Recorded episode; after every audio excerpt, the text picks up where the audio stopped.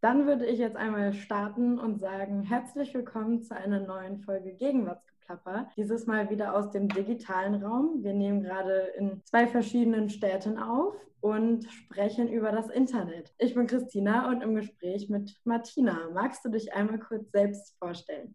Ja, hallo zusammen. Mein Name ist Martina Maaßen. Ich bin 57 Jahre alt und wohne in Viersen. Das ist am linken Niederrhein der politisch leider nicht so links ist. Ähm, ich bin hier auch in Viersen geboren, lebe also in meiner Heimatstadt. Ich habe äh, in der Schulzeit äh, die Realschule besucht, dann auf dem sogenannten zweiten Bildungsweg mein Abi gemacht, äh, vorher eine Lehre im Büro, habe mich aber immer schon fürs Soziale interessiert und habe dann Sozialpädagogik studiert, ähm, in dem Feld dann äh, 20 Jahre Flüchtlinge beraten und betreut und habe in der gleichen Zeit äh, noch ähm, ein weiteres Studium angehangen des Sozialmanagementes. Und das hat mich dann dazu geführt, dass ich ähm, an der Hochschule gleichzeitig Studentin war und schon wissenschaftliche Mitarbeiterin und habe dann im Bereich äh, Arbeitsmarktpolitik äh, gelehrt und geforscht. Und ähm, hab, bin dann äh, über die Beruf oder die Freizeitpolitische Leidenschaft, die Kommunalpolitik in die Landespolitik gerückt und äh, war von 2010 bis 2017 ähm, Abgeordnete des Landtages NRW für die Grünen und konnte dort auch die Arbeitsmarktpolitik vertreten. Vielleicht zu mir noch privat. Ich habe vier erwachsene Kinder und ein Enkelkind, lebe mit meinem Partner zusammen. Zwei der Kinder sind Pflegekinder im Rahmen einer Erziehungsstelle, die ich aufgenommen habe in meine Familie. Ja, und ich glaube, das reicht vielleicht zunächst für den Einstieg. Danke. Genau, sehr gerne. Ähm, und wir sprechen ja jetzt heute auch über den 13.09. Magst du mal erzählen, was da so passiert und äh, wie es jetzt dazu kommt, dass wir darüber reden? Ja, ich bin Bürgermeisterinnenkandidatin der Grünen äh, in Viersen, dies auch zum wiederholten Male. Und ähm, ja, von daher sehr gespannt, sehr involviert in den Wahlkampf. Äh, ich habe ja dadurch, dass ich Landtagsabgeordnete war, auch da schon drei Landtagswahlkämpfe als Spitzenkandidat mitmachen dürfen. Und für mich ist dieser Wahlkampf jetzt schon eine große Herausforderung. Ich bin nicht ganz so digital affin, auch Social Media mäßig vorher nicht ganz so äh, viel unterwegs gewesen und durch die Corona-Krise ähm, konzentriert sich doch sehr vieles aufs Internet, auch mit der persönlichen Darstellung ähm, per Video. Und das war mir bisher nicht so geläufig. Und ich vermisse nach wie vor äh, den persönlichen Austausch, das persönliche Gespräch sowohl mit meinen Mitbewerbern ähm, wie auch mit den Bürgerinnen und Bürgern.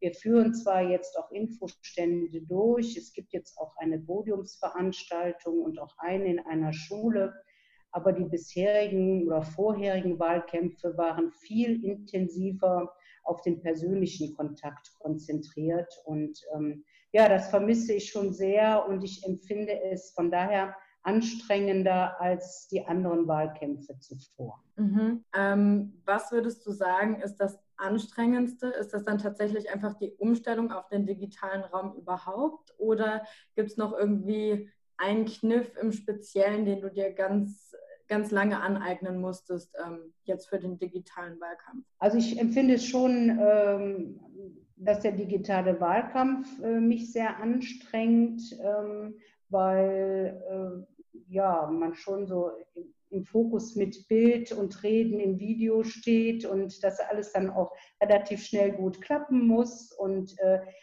dann auch ein eigener Support nötig ist, ähm, eine Unterstützung nötig ist äh, von, von Mitarbeitern oder aus der Fraktion, die eben auch dann Dinge einstellen, äh, Fragen beantworten mit, Dinge an mich weiterleiten und so weiter.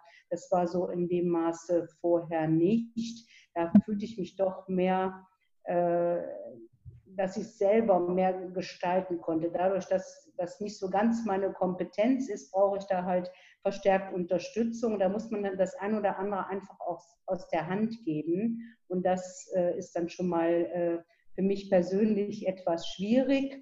Ja, und wie gesagt, äh, das Vermissen des persönlichen Kontaktes, dadurch empfinde ich es so, dass man sich nicht in Gänze darstellen kann als Person weil äh, es geht ums Video oder, oder schriftlich, ähm, aber man spürt ja auch eine gewisse Atmosphäre oder da entsteht ja auch äh, eine Spannung, Empathie ähm, zwischen Menschen, wenn sie sich unterhalten und man, äh, ja, der Diskurs fehlt mir, der politische Diskurs und einfach äh, die Unterhaltung, mein Gegenüber kennenzulernen, ein Stück in der Diskussion, das habe ich alles nicht und das vermisse ich und ich empfinde es deshalb auch ein Stück anstrengend, weil ich auch nicht so genau weiß, ähm, ja, wie kann ich denn den Zugang zu den interessierten Wählerinnen und Wählern gestalten und wie bekomme ich den überhaupt? Ja, das ist alles total verständlich. Ich muss sagen, das geht mir ähnlich. Also Interviews alleine über den digitalen Raum zu führen, ist ein total anderes Gefühl,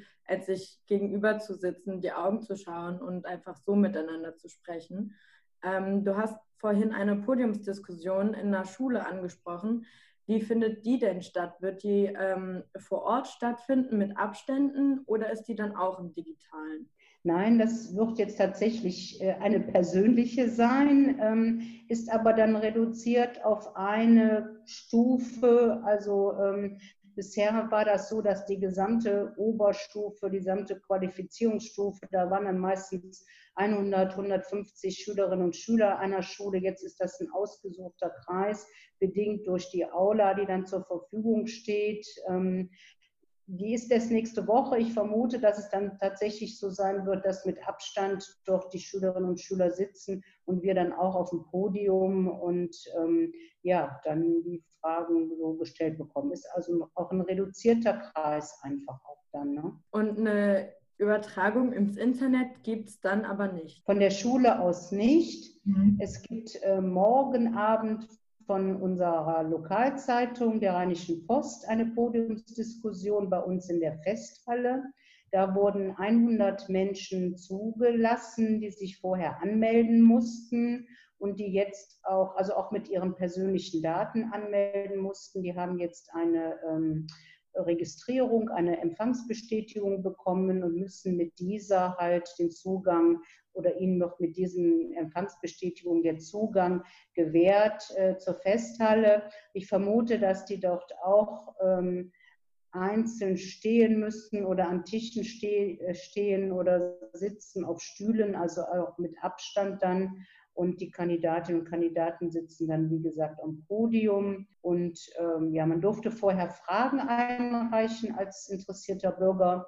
Und äh, so wie ich es verstanden habe, wären Ausschnitte live gestreamt und äh, aber auch mitgeschrieben, dass wohl ein Redakteur äh, praktisch schreibt und man kann sich dann auf der Internetseite darüber äh, informieren, was der jeweilige dann gesagt hat zu den Fragen. Ich hätte nämlich gedacht, vielleicht kann man das ja dann auch umkehren, das Ganze als Chance sehen, wenn es in den digitalen Raum eben auch ausgelagert wird, sodass noch mehr Leute Zugang bekommen, jetzt zu einer Diskussion oder ähnlichem.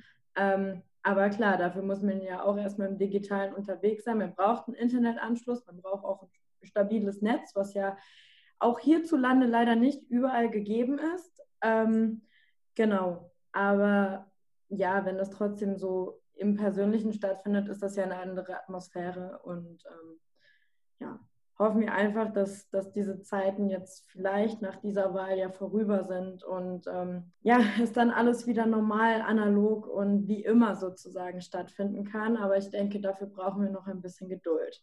Was ich aber noch fragen möchte, ist, wie viele Gegenkandidaten gibt es denn? Wie viele Konkurrenten hast du und wie groß wird die Diskussionsrunde bei euch sein? Also mit wie vielen anderen Teilnehmern? Also wir sind äh, dann zu fünft äh, bei dieser Diskussion. Ähm, äh, die amtierende Bürgermeisterin ist von der SPD, die ist vertreten. Dann gibt es einen Herrn der CDU oder der die CDU vertritt, von der FDP und von den Linken.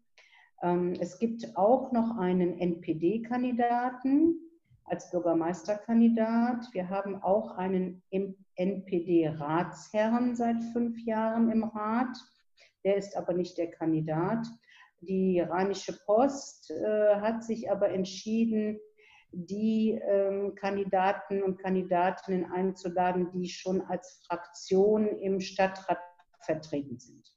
So konnten die letztendlich, wenn ich offen sprechen will, ein Stück umgehen, ähm, dass der NPD-Kandidat äh, sich öffentlich präsentiert. Ja, aber das ist ja gut verständlich und ich finde, dann sind, haben Sie eine gute Lösung gefunden, um eben das zu umgehen, dem dort eine Bühne zu bieten. Denn ähm, ich glaube, das muss nicht unbedingt sein, auch wenn wir in einer Demokratie leben. Die Partei ist ja, glaube ich, mittlerweile unter Verfassungsschutzbeobachtung. Ja, und auf jeden Fall. Mhm ja, das auch aus gutem Grund. Also ähm, das ist schon ganz gut, glaube ich, dass die dann nicht dabei sind. Das heißt, ihr seid dann quasi fünf. Und ähm, ja, wie bist du eigentlich bei deiner Partei gelandet? Ähm, in welchem Alter hast du entschieden, ich gehe jetzt diesen Weg und warum ist es dieser geworden und kein anderer? Ich war noch relativ jung und zwar in den 80er Jahren gab es eine große Demonstration im Bonner Hofgarten mit 300.000 Teilnehmerinnen und Teilnehmern. Da ging es um äh, die, ähm, ja, den Widerspruch oder den Protest zum NATO-Doppelbeschluss, um den Einsatz von Atomraketen zwischen den USA und der Sowjetunion und äh, verbunden damit auch dem Entstehen von Atomkraftwerken als Energieträger oder Energielieferant. Und das hat mir als junge Frau sehr viel Angst gemacht und ähm, ja, mich ein Stück politisiert, sensibilisiert. Und ich bin dann äh, vor 31 Jahren äh, habe ich dann definitiv den Schluss ähm, ja, für mich gezogen und den Grünen äh, beigetreten. Äh, ich hatte da zwei kleine Kinder. Meine Tochter ist 1986 geboren worden, als Tschernobyl explodierte. Da war ich gerade schwanger. Da hieß es, man sollte kein Gemüse mehr essen. Alles Gemüse wurde untergepflügt, weil das in der Luft lag, die Radioaktivität. Man sollte im Regen nicht nach draußen gehen. Ähm, und ja, da war ich einfach so besorgt und da habe ich gedacht, ich muss irgendwo auch mit meinen Ängsten hin und da etwas verändern. Und da waren für mich die Grünen die einzige politische Gruppierung, die sich ja dann auch damals erst so gerade gegründet hatten, und da bin ich da äh, beigetreten, war dann erstmal nicht aktiv, weil ich halt zwei kleine Kinder hatte. Und dann habe ich äh, ein Jahr später einen aufmunternden Brief des Vorstandes der Grünen bekommen. Da stand dann drauf, du wirst bei uns gebraucht, äh, entschließ dich doch aktiv zu werden. Und das hat mich so angesprochen, dass ich dann ähm, zur, zu der Parteisitzung auch gekommen bin, zur Mitgliederversammlung gekommen bin. Und ja, seitdem bin ich dabei. Ich bin jetzt schon äh, 21 Jahre im Rat der Stadt Viersen, äh, seit 16 Jahren die Fraktionsvorsitzende. Und nach wie vor ist Politik, ob äh, ehrenamtlich oder in der Zeit des Landtags ähm, hauptamtlich, ähm, ja, meine große Leidenschaft. Das heißt, Tschernobyl war dann tatsächlich ähm, das Ereignis, wo du dir gedacht hast, okay, ich muss jetzt was machen, ich muss irgendwo hin mit meinen Gedanken. Ja, genau. Genau, also da habe ich gedacht, da geht alles nicht so weiter und äh, das wirklich als äh, Grenzerfahrung für mich äh, erlebt ne? und auch ein Stück auch mit großer Zukunftsangst besetzt. Ähm, ja, und ähm, da habe ich gedacht, das kann ich wollte mich dann auch einer politischen Partei oder Gruppierung anschließen und nicht so sehr im außerparlamentarischen Bereich bleiben, weil ich da für mich den Entschluss gefasst habe, nee, du willst dann auch richtig mitbestimmen können und Anträge nach vorne bringen, beschließen dürfen und nicht nur im Protest äh, verharren. So, absurd. Das war für mich so mein Beweggrund. Ja, das ist ja dann im Prinzip auch gelebte Demokratie, wenn man selbst teilnimmt und ähm, ja, für sich selbst sagt, okay, ich möchte was verändern. Ja, ich habe das tatsächlich auch schon häufiger mal gehört, dass ähm, vor allem Tschernobyl als einschneidendes Erlebnis zu grünen Beitritten geführt haben. Ich habe noch in Erinnerung, in, als ich in der siebten Klasse war, ähm, habe ich mal allen Parteien geschrieben und gefragt, ob die irgendwie Materialien haben. Und von den Grünen gab es dann diese süßen kleinen Atomkraft Nein Danke ähm, Buttons. Und ich habe mich sehr darüber gefreut und ähm, genau, verbinde irgendwie auch die Grünen mit dieser Anti-Atomkraft-Haltung. Natürlich sind sie heute nicht mehr nur in dieser Anti-Haltung, sondern vor allem pro erneuerbare Energien. Aber ist es nicht sogar so, dass in Teilen die Atomkraft, zumindest zu dem Zeitpunkt, als, ähm, also weit nach Tschernobyl, aber als es dann noch Braunkohlewerke und sowas gab, dass das da dann die ähm, sauberere Lösung war, also an äh, ja, Energiegewinnung? Vielleicht äh, im direkten Operativen, also wenn ein Atomkraftwerk ähm, dann Energie gewinnt, aber die Gefahren, ähm, wie gesagt, wenn was explodiert, weil wir es an Tschernobyl gesehen haben, und auch das Problem der Endlagerung, was uns ja heute immer noch betrifft. Dass ähm, das Uran und die Abfälle von ähm, Atomkraftwerken sicher zu lagern, dass sie zum Beispiel nicht ins Grundwasser kommen etc. Da haben wir überhaupt noch keinen Kenntnisstand.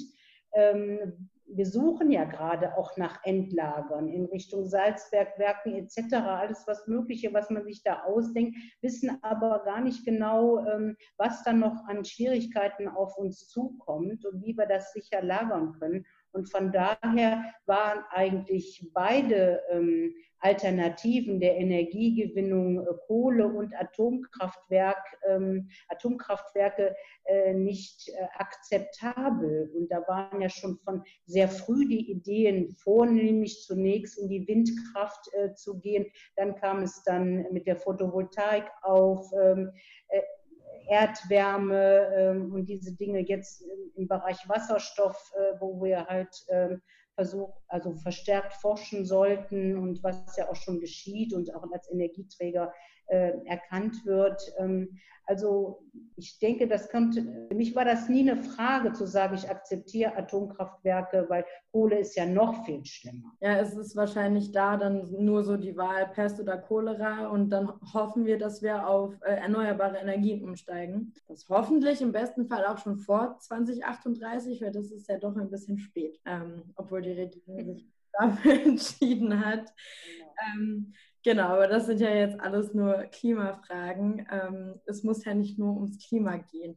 Was sind denn deine persönlichen Themen, die du in den Wahlkampf bringen möchtest? Es ist ja mit Sicherheit nicht nur, dass wir erneuerbare Energien brauchen. Nein, also es ist nicht nur äh, Klima, es ist natürlich äh, ein Stück unser Markenkern bei den Grünen und da kann man auch kommunal viel machen. Äh, aber mein großes Thema ist als Diplom-Sozialpädagogin und Diplom-Sozialwirtin die Sozialpolitik. Wie gesagt, das habe ich auch im Landtag vertreten im Bereich des Arbeitsmarktes. Äh, ich habe 20 Jahre lang Flüchtlinge betreut. Ich bin ehrenamtlich Vorsitzende von zwei Vereinen, die zum einen ähm, ein Sozialkaufhaus betreibt, äh, der Verein, äh, um langzeitarbeitslosen Menschen eine Perspektive zu bieten. Ähm, und zum anderen bin ich Vorsitzende von Menschen ohne Wohnung, wo es um wohnungslose ähm, Menschen geht, äh, da zu schauen, wie man denen ähm, ja, weiterhilft. Derzeit bin ich auch beruflich Geschäftsführerin einer großen Einrichtung für wohnungslose und suchterkrankte Menschen mit 185 Mitarbeitern und 240 Bewohnerinnen und Bewohner. Und dieses äh, beruflich-soziale zieht sich auch ähm, in mein politisches äh, Leben hinein. Ich habe also immer im Sozialausschuss, Jugendhilfeausschuss etc. die Themen vertreten und speziell in Viersen liegt aus meiner Sicht die Sozialpolitik seit Jahrzehnten eigentlich brach, wird stiefmütterlich äh, behandelt. Am Beispiel der Flüchtlinge zum Beispiel, wir haben noch nicht ähm, umgesetzt, äh, Flüchtlinge in Wohnungen unterzubringen. Wir haben wir schaffen sogar noch aufgrund eines Mehrheitsbeschlusses ein Containerdorf nur für erwachsene junge Männer, für 100 junge Männer, die mitten auf dem Feld im Container leben. Für zwei Millionen Euro wird da investiert, jetzt nochmal. Also ich kann, kann sowas verstehen in den 80er oder beziehungsweise 90er Jahren, als wir viele Flüchtlinge aus dem ehemaligen Restjugoslawien auch hatten. Aber das ist für mich äh, in unserer heutigen Zeit indiskutabel. Und äh, das ist zum Beispiel ein Beispiel, wo ich als Bürgermeisterin in Viersen ähm, vehement drangehen würde und Flüchtlinge vernünftig in Privatwohnungen unterbringen würde. Ich würde eine Tagesstruktur für wohnungslose Menschen anbieten, weil es kann nicht sein, dass die aus der Notschlafstelle um 8 Uhr raus müssen, äh, ob sie krank sind oder nicht und dann den ganzen Tag irgendwo sich umhertreiben müssen, um um 20 Uhr wieder in die Notschlafstelle zu können. Das sind so für gerade die beiden Gruppierungen sind für mich Menschen, ähm, wo in Viersen nicht dran gedacht wird, wenn man da äh, postuliert, kinderfreundliche Stadt, Stadt im Grünen, Wohnstadt. Also da gehen, geht der Blick vollkommen verloren und das macht mich ein Stück auch tief betroffen und ähm, da habe ich auch den Eindruck, dass sich diese Menschen in unserer Stadt ähm, am ehesten vertrete von, die, von den fünf Bürgermeisterkandidaten. Die haben das äh, überhaupt nicht auf dem Schirm. Das heißt, dadurch, dass du den Hintergrund kennst durch deine Arbeit, quasi würdest du das auch in den Fokus bringen, weil du dich damit auskennst und das mitbekommst, richtig? Ja, ich glaube auch schon. Äh, Gut, ich bin jetzt seit 21 Jahren im Rat, dass äh, die, auch die anderen Fraktionen da meine Fachkompetenz äh, schätzen. Äh, es ist nur so, wie nehmen Bürgerinnen und Bürger das auf? Ne? Also ähm, ja, können die mit dem Thema was anfangen? Ist das für sie ein Thema, wo man sagt, okay, da haben wir auch jemanden, der sich zusätzlich für Randgruppen in unserer Gesellschaft äh, einsetzt? Das ist es mir wert, äh, ihr die Stimme zu geben. Das kann ich äh, so nicht einschätzen. Ähm, wir haben ja grundsätzlich ein Stück das Problem, dass ähm, ja, Existenzangst oder auch Armut ähm, äh, steigt. Trotz fast annähernd hatten wir ja mal fast Richtung Vollbeschäftigung, ist in Corona-Zeiten jetzt wieder etwas reduziert. Aber es gibt einfach äh, einen Teil von Menschen, die vollkommen abgehängt sind. Und da fehlt mir in, in den, bei den meisten Bevölkerungsschichten äh, ein Solidaritätsgedanke. Und da kann ich halt schlecht abschätzen, wenn sich jetzt jemand für den Bürgermeister, also ich jetzt für das Bürgermeisteramt interessiere und bewerbe, ja, ob das in die Waagschale geworfen wird oder eher vielleicht etwas verschreckt und sagt, hm, ist das jetzt wirklich das Hauptthema? Muss das denn sein? Äh, das kann ich nicht abschätzen, aber das ist meine Art, äh, meine, mein Triebfeder Politik zu machen neben dem Klimaschutz. Und ähm, ja, so, so ist es nun mal. Da müssen die Bürgerinnen und Bürger halt entscheiden, was ihnen wichtig ist. Glaubst du denn, du kannst auch mit anderen Themen eben diejenigen abholen, bei denen Solidarität vielleicht nicht, nicht ganz an oberster, an oberster Stelle steht? Oder sagst du dann, naja, dann sind das sonst nicht die richtigen Kandidaten, die mich wählen sollen? Ja, ich denke, ein Teil ist vielleicht auch noch äh, Engagement gegen Rechtsextremismus, ne, wo man äh, nochmal Leute äh, gewinnen kann. Ähm, wir haben sehr stark hier in Viersen als Grüne thematisiert, Straßennamen von äh,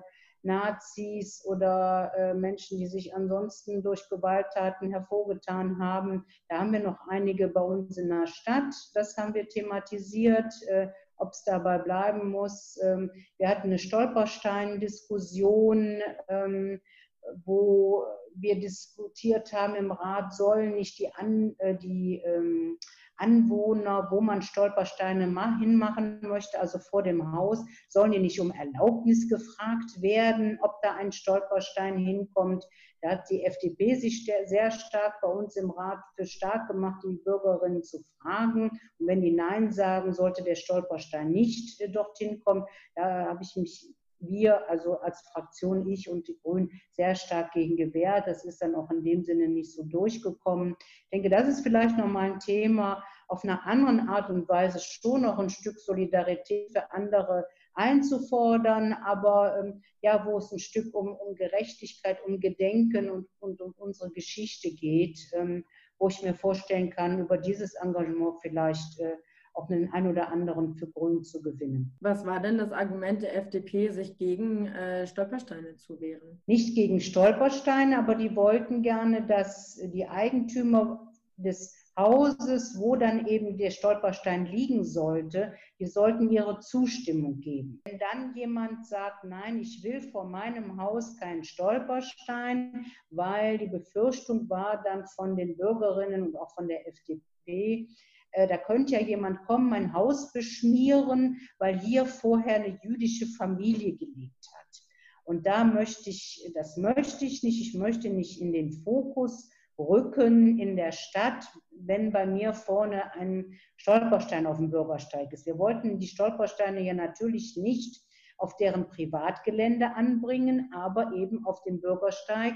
Und das war auch ein unserer Argumente. Das ist Gemeinwohl, das ist Eigentum der Gemeinde. Und da kann es nicht sein, dass ähm, jemand, der in einem Haus Nummer 8 lebt, sagt, nein, vor meinem Haus kommt auf öffentlichem Grund kein Stolperstein. Und die FDP wollte dieses Votum akzeptieren, wollte dieses Recht den Eigentümern einräumen, Nein sagen zu dürfen zu einem Stolperstein. Und äh, das finde ich, geht zu weit, dass sich einzelne Bürger so vehement in solche Diskussionen einmischen dürfen und denen ein Recht eingeräumt wird. Und die FDP ist ja manchmal aus meiner Sicht etwas schräg drauf im Rahmen von Freiheitsgedanken.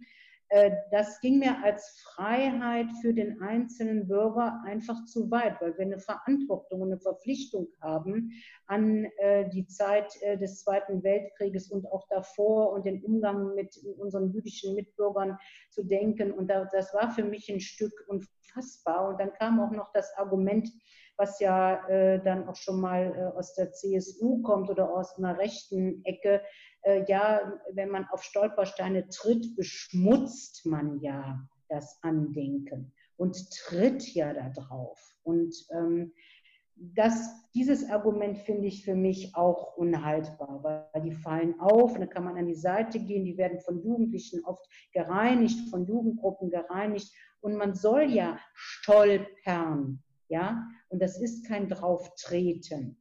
Und ähm, ja, ich, da hatten wir eine heiße Diskussion in Viersen und ähm, ich kann mir vorstellen, dass der ein oder andere Wählerinnen und Wähler, dass sie das noch etwas in Erinnerung haben und ähm, vielleicht das auch eine Motivation ist, dann grün zu wählen. Ja, das ist ja tatsächlich kein Argument, was da von der FDP hervorgebracht wird. Also da bin ich ganz bei dir. Und ähm, jetzt hast du noch gesagt, es gab dann, ähm, ihr habt viele Straßenumbenennungen angestoßen. Ist es richtig? Ähm, da würde ich fragen, wie ist denn der Weg, dass da was passiert? Also wie, wie geht man da vor? Wie ist der politische Weg, dass man da was verändert, dass Straßen umbenannt werden? Jetzt im konkreten Beispiel. Also das ist sehr schwer. Wir hatten zum Beispiel äh, die Hindenburg-Allee, die ist ganz oft in vielen Städten. Vielleicht nehme ich das dann mal als Beispiel. Und ähm, wir haben das dann thematisiert. Auch die SPD äh, hat sich dann auch äh, da angeschlossen zum Beispiel. Und ähm, dann werden erstmal die Bürgerinnen und Bürger, jedenfalls war es bei uns so etwas unruhig und sagen, hm, da muss ich ja alles ändern einen Personalausweis, meine Postanschrift und äh, äh, gab doch schon so lange die Hindenburgstraße oder Allee und ich bin hier geboren und muss das denn alles sein? Und ähm, ja, dann zieht man, oder war es dann bei uns so in der Regel auch das Kreisarchiv ähm, mit zu Rate den Archivar und auch einen Historiker, um nochmal deutlich zu machen, ja, ist das jetzt wirklich ähm, eine sehr kritische Person oder wie kann man sich ihr gegenüber stellen und ähm, ja, holt da also nochmal eine Expertise ein, auch um den Bürgerinnen und Bürgern vielleicht eine Sensibilität abzugewinnen, ne, um das ein Stück auch auf eine sachliche Diskussion zu bringen, dass man äh, informiert über die Person dann eben. Und ähm, ja, und dann geht man halt in den Austausch. Also es gibt ja noch die Möglichkeit, einen Bürgerantrag zu stellen, wenn die mit dem Ratsbeschluss dann nicht einverstanden sind. Soweit ist es dann nicht gekommen, sondern in dem Fall war dann hier die Entscheidung, okay, wir schaffen die Straße nicht ab, aber äh, wir haben an Straßeneingang äh, ein Schild, ein Hinweisschild, wer Hindenburg eben war und äh, dass da eben nicht so viele Verdienste zusammengekommen sind. Ne? So ist es dann letztendlich gekommen. Also ähm, in anderen Städten wird dann, oder wir haben ja jetzt die Diskussion, die aktuelle mit dem Begriff Mohren, Mohrenstraße in Berlin oder Haltestelle äh, in Berlin. Ne? Da ist ja wohl entschieden worden, das wirklich zu ersetzen. In vielen anderen Städten wird halt ersetzt. Äh, aber ähm, ich finde, man sollte schon versuchen, dass das von der Bürgerschaft mitgetragen wird. Ne? Und äh, jetzt nicht so durchgedrückt vom Rat. Und von daher muss man schauen. Ich glaube, das kommt, man kann nicht generell sagen, wir schaffen jetzt alles ab, sondern muss sich jede einzelne Person vornehmen. Manchmal vermutet man auch gar nicht, dass hinter einem Namen etwas steckt. Wir haben zum Beispiel eine Petersstraße und der Herr Peters, mir fällt jetzt gerade der Vorname nicht ein, scheint wohl auch eine Person gewesen zu sein, äh, die von, sein, von, von seinem Leben her und von seinen Taten nicht ganz so äh, Gutes vollbracht hat, aber da wäre ich im Leben nicht drauf gekommen. Und äh, deswegen kann man, glaube ich, um das, wenn man sich damit beschäftigen möchte, einmal anstoßen, dass man sagt, wir möchten mal einen Historiker äh, überprüfen lassen, welche Namen in der Stadt haben wir eigentlich bei uns, das Archiv bemühen und dann kann man gucken, kriegt man schon mal einen Überblick von kritischen Straßennamen und kann sich dann dem so langsam annähern. Das würde ich so jedem raten, der sich vielleicht da mal mit beschäftigen möchte. Und ähm, ja, das ist ja auch schon quasi Engagement gegen rechts. Gibt es da noch mehr Konkretes, was ähm, du als Person vielleicht gerade noch so machst? Ja, am Samstag äh, wieder gegen die AfD demonstrieren. Wir hatten also vor ähm, einiger Zeit, äh, das war noch vor Corona, äh, die Frau Storch bei uns im Kreis Viersen äh, von der AfD. Und da, wo sich dann halt die Chancen bieten, ähm, nehme ich dann auch an den Gegenkundgebungen teil. Das wird jetzt auch wieder am Samstag sein. Auch gerade jetzt tatsächlich in Viersen weil die AfD hat sich konstituiert hier in Viersen, die war bisher bei uns noch nicht im Rat, hat auch alle 25 Wahlkreise besetzen können mit Bürgerinnen und Bürgern in Viersen und macht da eine Parteiversammlung. Äh, und ähm, ja, man bekommt ja dann schwer den Ort und die Zeit heraus, aber wenn die richtigen Leute kennt, geht das dann trotzdem und dann geht es auf Facebook. Äh, mit Aufrufen los und da wird es also auch eine Gegenkundgebung geben und äh, wenn ich da terminlich nicht gebunden bin, äh, nehme ich solche Aktionen äh, äh wahr, auch äh, in Mönchengladbach eine äh, Demo gegen Rechtsextremismus etc. Also das ist mir schon wichtig. Also da zeige ich wirklich öffentlich Präsenz wie bei Garzweiler, Hambacher Forst, ähm, Braunkohletagebau, da war ich also auch bei mehreren Demonstrationen anwesend. Schön, ja, das ist auch mega wichtig. Und äh, stimmt denn das Klischee, dass die Grünen grundsätzlich auch wirklich so eine Demonstrations- und ja, vielleicht Protestpartei sind, also dahingehend, dass sie gerne demonstrieren. Stimmt das oder ist das einfach immer nur, weil es den Anlass gibt, sich ähm, für oder gegen etwas Bestimmtes einzusetzen? Also wir kommen ja ein Stück daher. Ne? Das war ja ein ganz bunter Haufen, der sich da äh, gegründet hat vor 40 Jahren. Und ähm, ja, da ich auch jetzt schon über 30 Jahre dabei bin, das, ich bin so sozialisiert, wenn man das mal soziologisch betrachten will. Ähm, auch wenn ich jetzt schon 57 bin, ähm, glaube ich, gehe ich, ja, also zumindest äh, mehr demonstrieren als mein 30-jähriger Sohn. Ähm, ja, das ist, steckt so drin und ich finde, das darf auch eine Partei so nicht verlieren. Da kommen wir her. Aber wir sind jetzt keine Partei, die äh, demonstriert um des Demonstrierens Willens und ähm, sagt, was fällt uns denn jetzt mal ein? Wir wollen mal wieder auf die Straße, sondern äh, das sind ja wirklich ganz konkrete Themen. Ähm, wo wir dann eben auch Bürgerinitiativen unterstützen, äh, Gewerkschaften unterstützen. Das ist ja in der Regel ein breites Bündnis die gegen rechts demonstrieren, die gegen äh, Klimaverschmutzung demonstrieren. Da sind wir ja nicht alle äh, alleine. Das ist ja einfach so. Und äh, da schließen wir uns natürlich an. Ne? Und ich mach, mir macht es einfach Spaß. Das ist nochmal so, weiß ich, so das Gefühl, boah, nochmal auf die Straße und unter Gleichgesinnten zu sein, ist, die man auch sonst persönlich dann so nicht kennt und dann trifft, das ist auch einfach ein schönes Gefühl. Wenn man das Gefühl hat, okay, man steht jetzt ja nicht so ganz alleine da. Und ähm, das bestärkt zumindest mich dann immer auch wieder ein Stück für die nächsten politische Arbeit. Zu wissen, ähm, ja, sind jetzt nicht Millionen Menschen, aber ähm, wenn man so die 30 Jahre Grün, die ich jetzt dabei bin, äh, Revue passieren lässt. Also wenn mir jemand gesagt hätte, dass wir die Atomkraftwerke abstellen und das unter einer CDU-Kanzlerin, äh, da hätte ich gesagt, ja, in welcher Welt lebst du? Welche Vision hast du denn?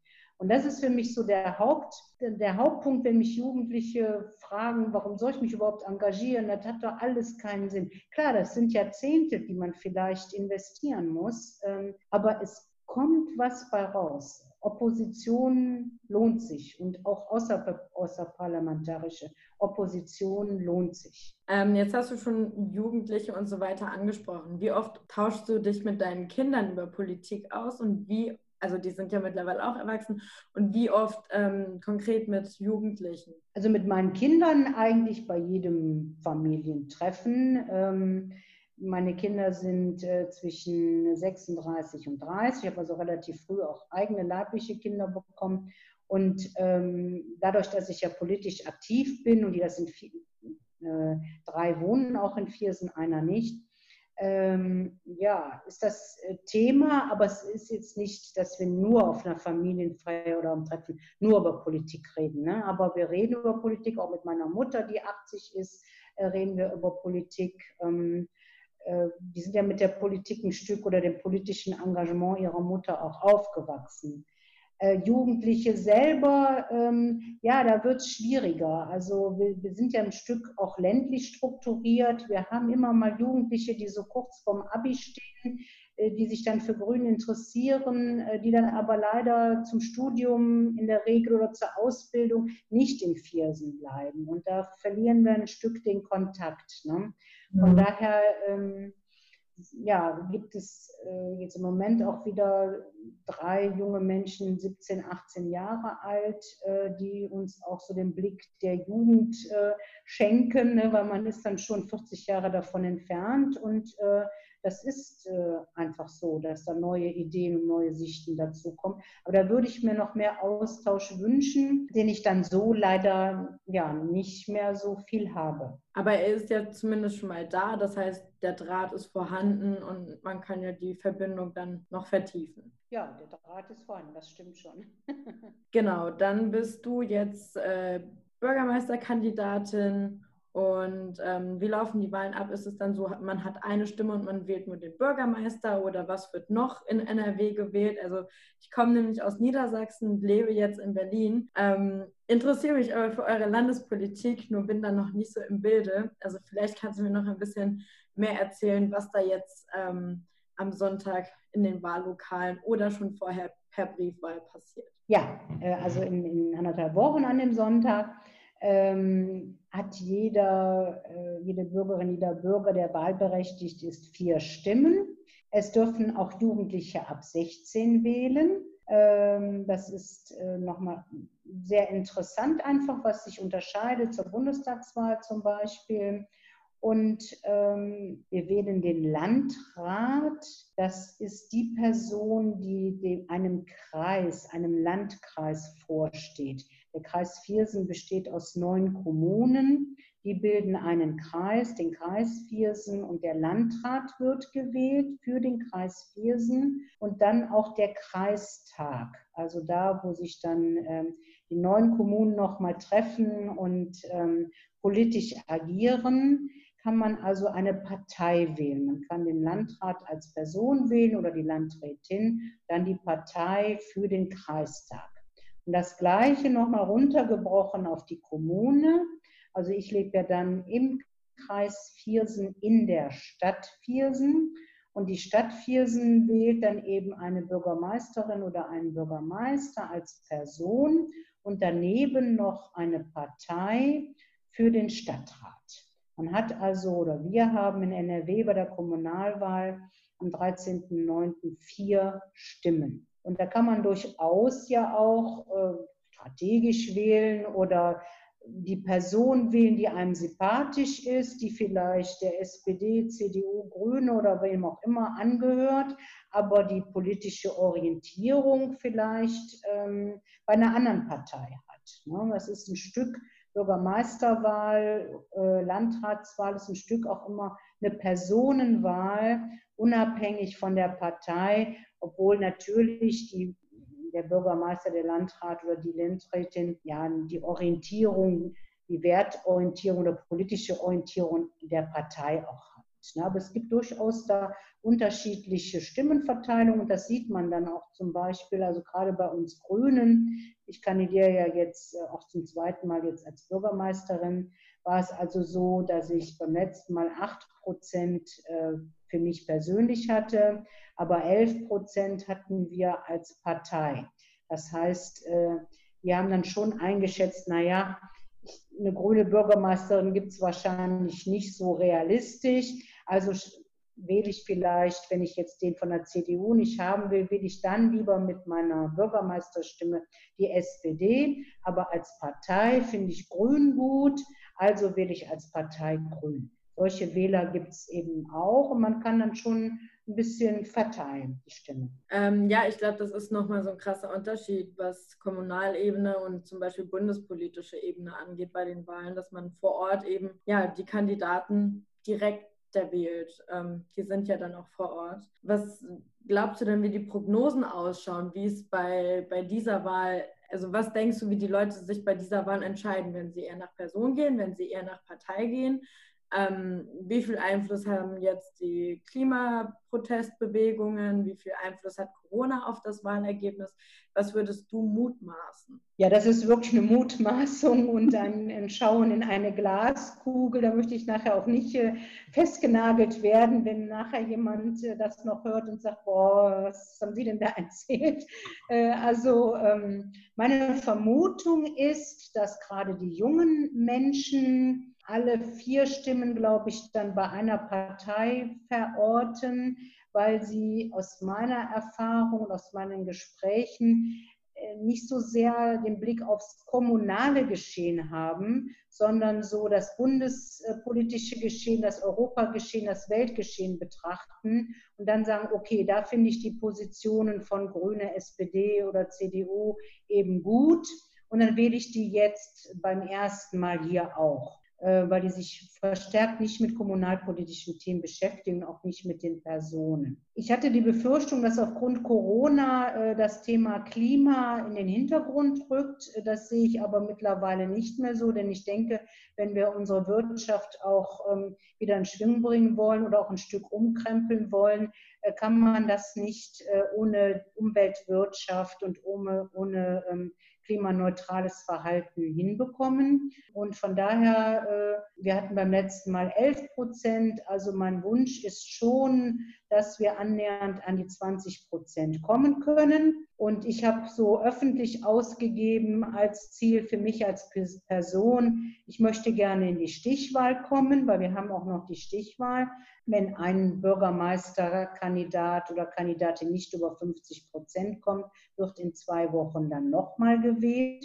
Aber in die Stichwahl kommen halt nur zwei Personen. Und das wäre so mein Stück visionäres Ziel, das zu schaffen. Ja. Aber das ist ja ein gutes Ziel. Ich meine, wenn du nicht die Ambition hättest zu gewinnen, dann bräuchtest du ja auch nicht anzutreten. Das ist genau. Also mir reicht es nicht mehr nur praktisch ähm, Statistin zu sein und das die Grüne Partei dann irgendwie dadurch in den Vordergrund zu bringen oder äh, bekannt zu machen, sondern ich denke, mittlerweile sind grüne Kandidatinnen und Kandidaten so ausgereift und so fit, ähm, dass sie durchaus eine richtige Alternative zur CDU und SPD sind. Ja, ich würde auch sagen, ich meine, ich erlebe jetzt auch die Grünen als ja, etablierte Partei, nicht, dass sie sich jetzt ähm, unterwerfen oder so oder unterordnen, aber einfach, dass sie jetzt mittlerweile gut gefestigt sind und ja, eben eine, eine echte gute Alternative zu den ähm, ja, großen Volksparteien quasi darstellen. Und ähm, ja, genau, was hast du denn noch auf dem Herzen? Ich möchte dir ja hier ein bisschen die Bühne geben, äh, deshalb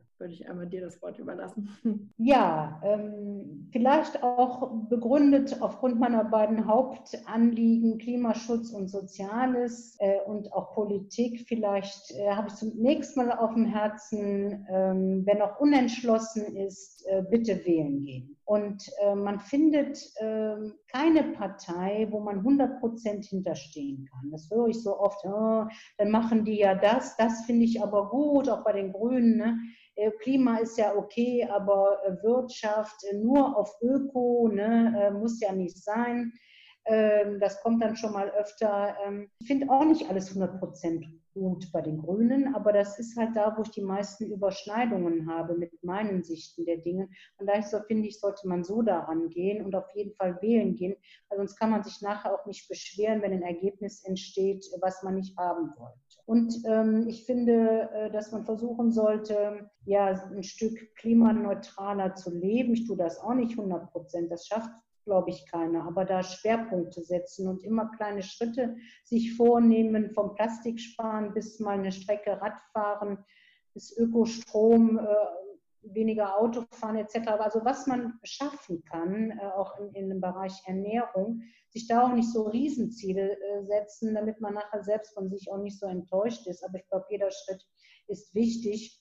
Und ähm, ja, ich würde ein bisschen wenn ich eine Empfehlung geben darf, auch dazu, ähm, äh, sich zu sozial zu engagieren oder ehrenamtlich zu engagieren. Es muss ja nicht Politik sein, es muss nicht sozial sein, es kann auch im Sportverein sein, es kann im Kirchenchor sein, äh, aber ein Stück äh, für die Gemeinschaft, ähm, ja, der Gemeinschaft etwas zu geben. Und ähm, ich finde, das bereichert so sehr äh, wenn man sich in irgendeiner Weise auch vielleicht nur mit wenig Stunden in der Woche ähm, engagiert, wo man Lust zu hat und wo man nochmal andere Menschen kennenlernt. Ähm, ja, das sind so meine Hauptanliegen. Ja, das mit dem ehrenamtlichen Engagement, das ist für alle Seiten gewinnbringend. Man selbst wächst und ähm, knüpft neue Kontakte, das ist sehr gut. Das mit dem nicht 100 Prozent bei allem dahinterstehen, kenne ich auch. Äh, Finde ich aber auch gut, dass du das sagst, weil ja, man kann ja nicht immer mit allem übereinstimmen, aber genau, wählen gehen ist auf jeden Fall sehr, sehr wichtig und ähm, nur so können wir unsere Demokratie erhalten und ich glaube, das ist unser höchstes Gut. Wir haben jetzt gesehen, was passiert, wenn es Angriffe darauf gibt und ich glaube, das wollen wir auf keinen Fall. Also ja, alle fleißig immer wählen gehen, bitte. Und ähm, zum Thema klimaneutraler Leben. Hast du da denn vielleicht ein oder zwei kleine Tipps, die jeder so im Alltag befolgen kann? Also ich denke, Plastik einsparen. Da gibt es äh, ja dass man mit, äh, also zum Beispiel in der Einrichtung, die ich leite, haben wir auch eine Metzgerei und eine Landwirtschaft. Wir schlachten vor Ort. Ich bin also keine Vegetarierin, aber wir achten zum Beispiel, sprechen jeden Kunden an, haben sie was dabei, wo wir ihnen das einpacken. Ne? Also das, da kann man selber schon darauf achten, dass man da beim Einkauf Plastik spart. Bis hin zu der Stoff- und Jute-Tasche, die eigentlich ja schon alle Welt äh, hat. Ähm, unverpackt einkaufen ist jetzt sicherlich auch äh, ganz gut, wenn man die Möglichkeit hat. Dann öfter mal aufs Rad. Das muss ja nicht direkt, äh, ich, ich, meine Arbeitsstätte ist 50 Kilometer entfernt. Das kann ich einfach nicht. Ich kann auch nicht mit dem ÖPNV fahren. Das ist mitten in der Walachei. Aber dann äh, hier zu Hause eben Einkäufe mit dem Rad äh, erledigen vielleicht jetzt zu, zu Corona-Zeiten hat es gezeigt, wir brauchen nicht alle immer zu jedem Geschäftstermin fliegen Da ist eine Videokonferenz äh, wichtig, das auch mal zu thematisieren im Job. Mussten wir denn uns wirklich, müssen wir uns jetzt ins Flugzeug setzen? Das sind so für mich äh, so klar, beim, beim Auto drauf zu achten, ähm, da ja im Rahmen von CO2 oder Diesel zu schauen, äh, kann ich da nicht mein, mein, mein Auto dann äh, vielleicht perspektivisch mal ändern oder teilweise zu überlegen, äh, brauche ich vielleicht überhaupt ein Auto? Ich meine, wenn man in einer Großstadt wohnt, viele junge Menschen haben gar kein Auto. Ne? Also ähm, wir auf dem Land hier brauchen es, aber versuchen müssen dadurch eben die Fahrten einsparen. Das sind für mich so kleine Dinge, ja, wenn man es sich leisten kann, da, da ist es ja immer noch so, äh, dass biologische Produkte sehr teuer sind. Als ich vier Kinder hatte, ich konnte mir das nicht leisten. Dann muss, kann man darauf achten, regionale Produkte. Ich brauche keine Erdbeeren im Winter, die wer weiß woher geflogen, hergeflogen kommen. Ja? Also sowas, das sind dann so, so, so Dinge, wo man im Kleinen, glaube ich, schon äh, viel tun kann. Ne? Und ich finde wichtig, äh, sich die Ziele zu setzen, die man schaffen kann und nicht sagen, ich lebe jetzt 100% klimaneutral und äh, er bricht an diesem hehren Ziel zusammen. Ne? Ja. Nee, ich glaube, überambitioniert sein hilft niemandem, aber wenn man sich für sich selbst im Kleinen was vornimmt, was man auch realistisch erreichen kann. Und wenn es nur ist, dass man einmal weniger fliegt oder einmal mehr Rad fährt, ist ja schon allen geholfen. Und ähm, genau. Wir bräuchten noch einen Folgenamen. Hast du denn eine Idee, wie wir unser Gespräch betiteln könnten? Oh. Immer ein Überfall am Ende, ich weiß. oh. Ist das jetzt soll das jetzt äh, begründen, was auch dann der Gesprächsinhalt vorwiegend äh, darstellt.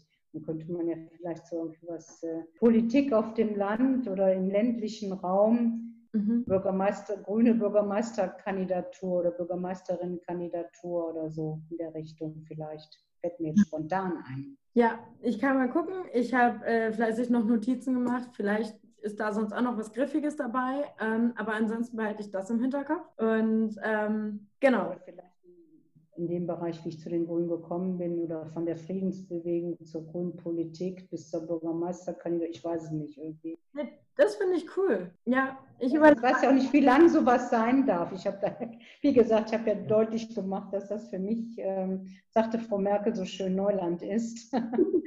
äh, das ist, äh, ja, muss ich mich auch hineindenken. Mhm. Nein, aber ich möchte sagen, ähm, du hast jetzt auch schon Videokonferenzen als Stichwort geliefert. Du hast dich super geschlagen. Ähm, habe gemerkt, du hast im Digitalen, glaube ich, einiges dazu gelernt und äh, Genau, das hast du super gemacht. Okay, das freut mich, danke sehr. Genau, ja, und Titel, ich finde irgendwas mit von zur äh, Bürgermeisterkandidatin finde ich gut. Was das erste Wort wird, können wir noch überlegen. Aber ansonsten möchte ich mich mal ganz, ganz herzlich für deine. Ja, ich bedanke mich auch. Also finde es toll und freue mich, dass der Ruben da den Kontakt gemacht hat. Das ist ja einer der Jungen. Genau. und ähm, ja, äh, ja, ich freue mich einfach, dass äh, du dich ja darauf hast eingelassen und mich äh, so nett befragt hast und ich mit dir äh, geplappern plappern durfte oder plaudern durfte. Das finde ich schön. Und dein Engagement auch schön. Ruben hat ein bisschen erzählt, was du alles so machst. Äh, klasse. In deinem Alter schon so